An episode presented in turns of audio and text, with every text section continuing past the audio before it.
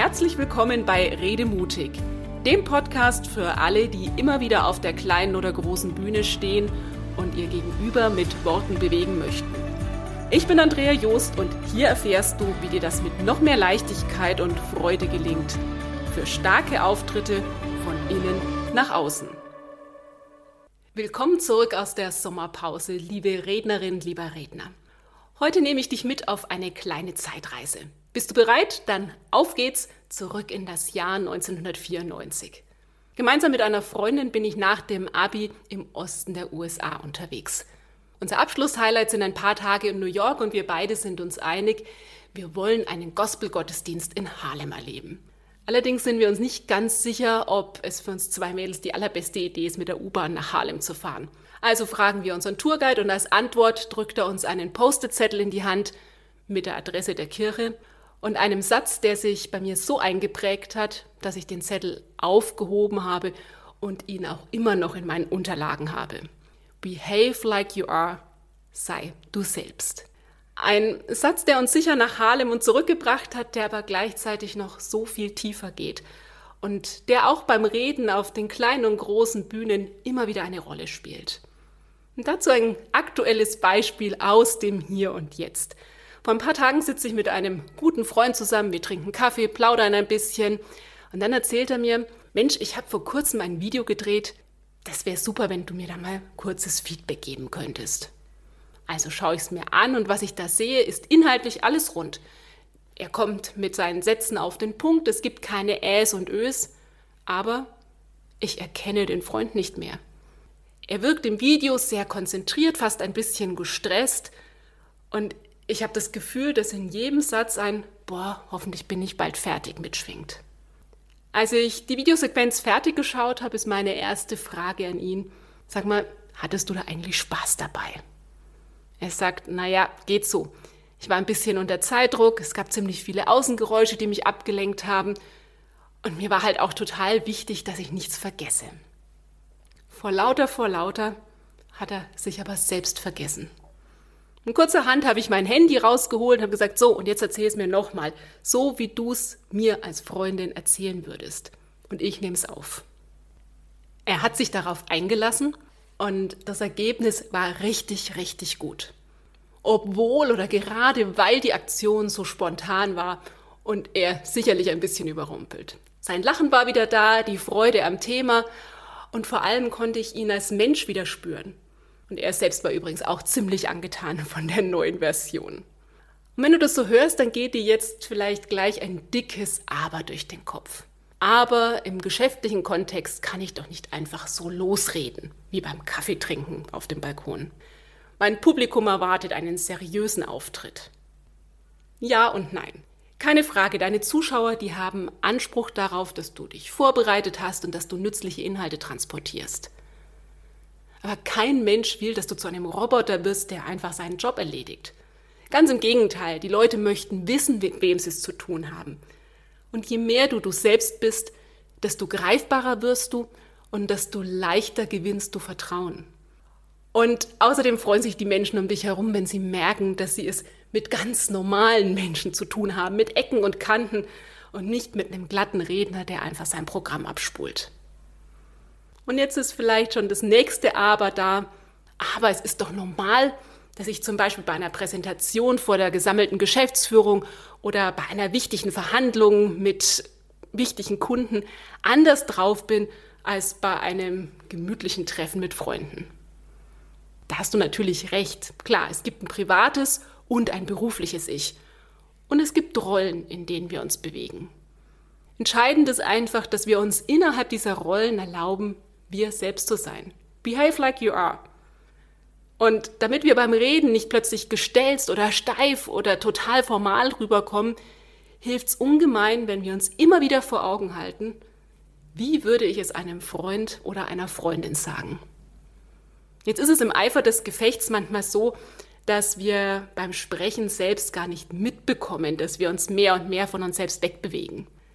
Was dann aber häufig bleibt, ist am Ende so ein diffuses Gefühl, Mensch, irgendwie war ich gar nicht ich selbst. Damit du ein gutes Gefühl dafür entwickelst, wann du in die Seriositätsfalle tappst, habe ich dir heute, ich nenne es mal sieben Frühwarnsignale mitgebracht, die ein eindeutiger Hinweis darauf sind, dass du gerade eben nicht mehr ganz du selbst bist und sehr wahrscheinlich nicht mehr so sprichst wie unter Freunden. Hinweis Nummer eins, du wirst plötzlich steif, stehst innerlich stramm, guckst seriös und verbietest dir vielleicht sogar ein Lachen.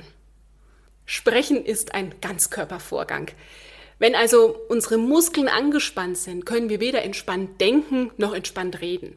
Und deshalb kann ich mich hier nur wiederholen. Mach dich locker vor deinen Auftritten.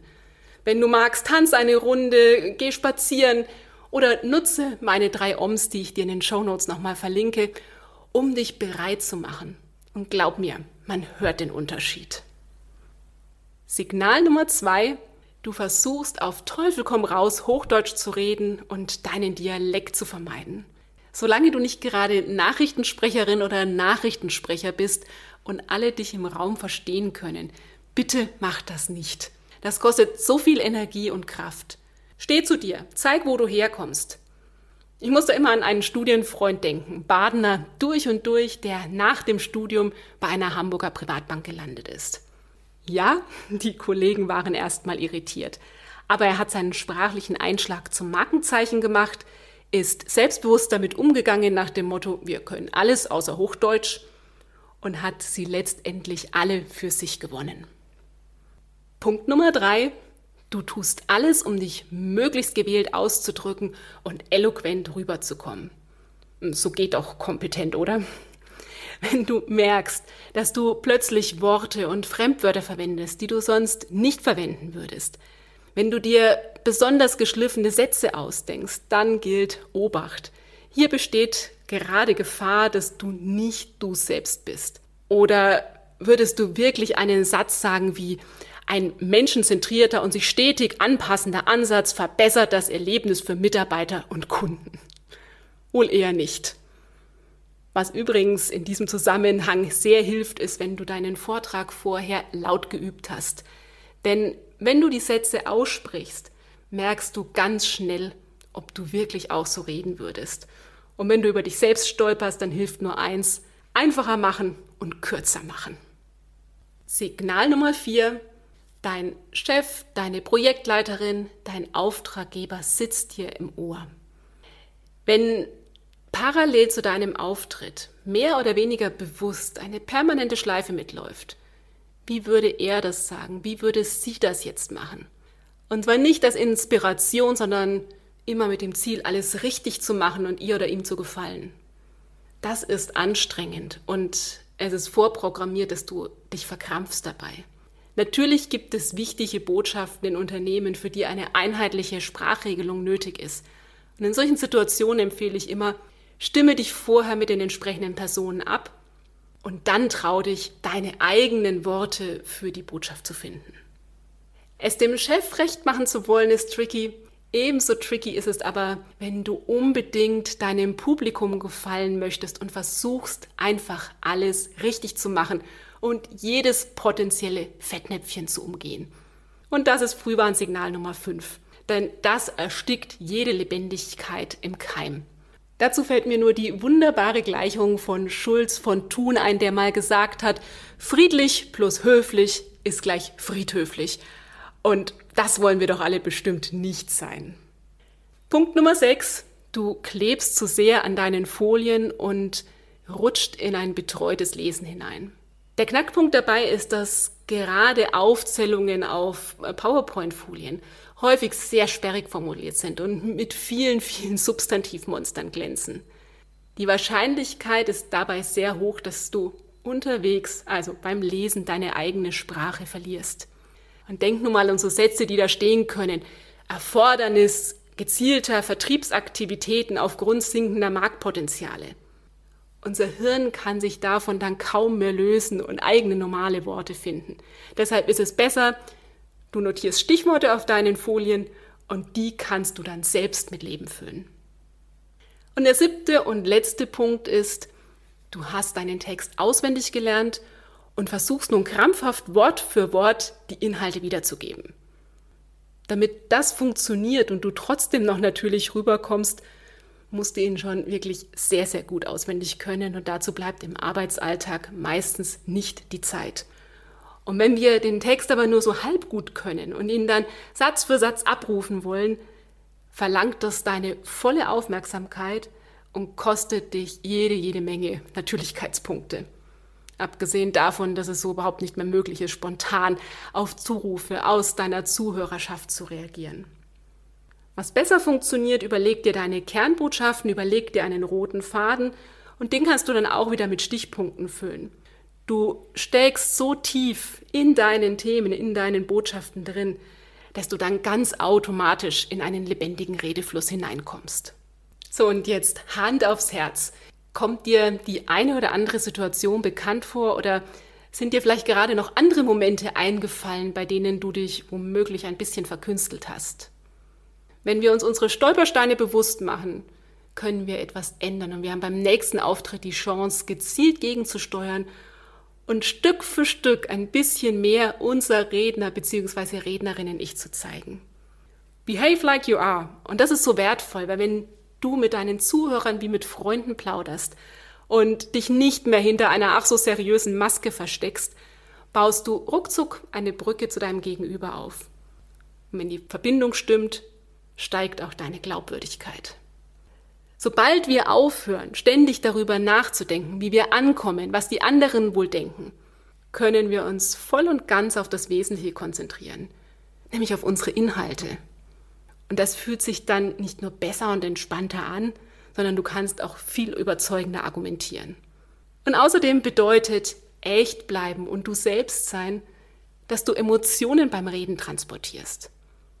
Zum Beispiel, wenn du eine Anekdote in deine Präsentation einbaust oder berichtest, was du selbst erlebt hast. Die Gefahr, in ein blutleeres Business-Worthülsendeutsch zu verfallen, ist so wesentlich geringer. Du hauchst deinem Thema Leben ein und du erreichst deine Gegenüber deutlich schneller. So, ich freue mich, wenn die eine oder andere Idee für dich dabei war und wenn du das Gefühl hast, dass dir dennoch das ich selbst sein auf der Bühne noch nicht so leicht fällt, dass du manchmal mit angezogener Handbremse unterwegs bist oder vielleicht gar noch nicht so recht weißt, was in dir steckt, dann sprich mich gerne an oder schreib mir eine Mail. Ich begleite dich gerne dabei, wenn du deinen Auftritt von innen nach außen stark machen möchtest. Behave like you are, denn dann macht auch das Reden noch viel mehr Freude. Das war der Redemutig Podcast. Wenn du mehr erfahren möchtest, klicke einfach auf meine Seite www.redemutig.de. Schön, dass du dabei warst und bis zum nächsten Mal.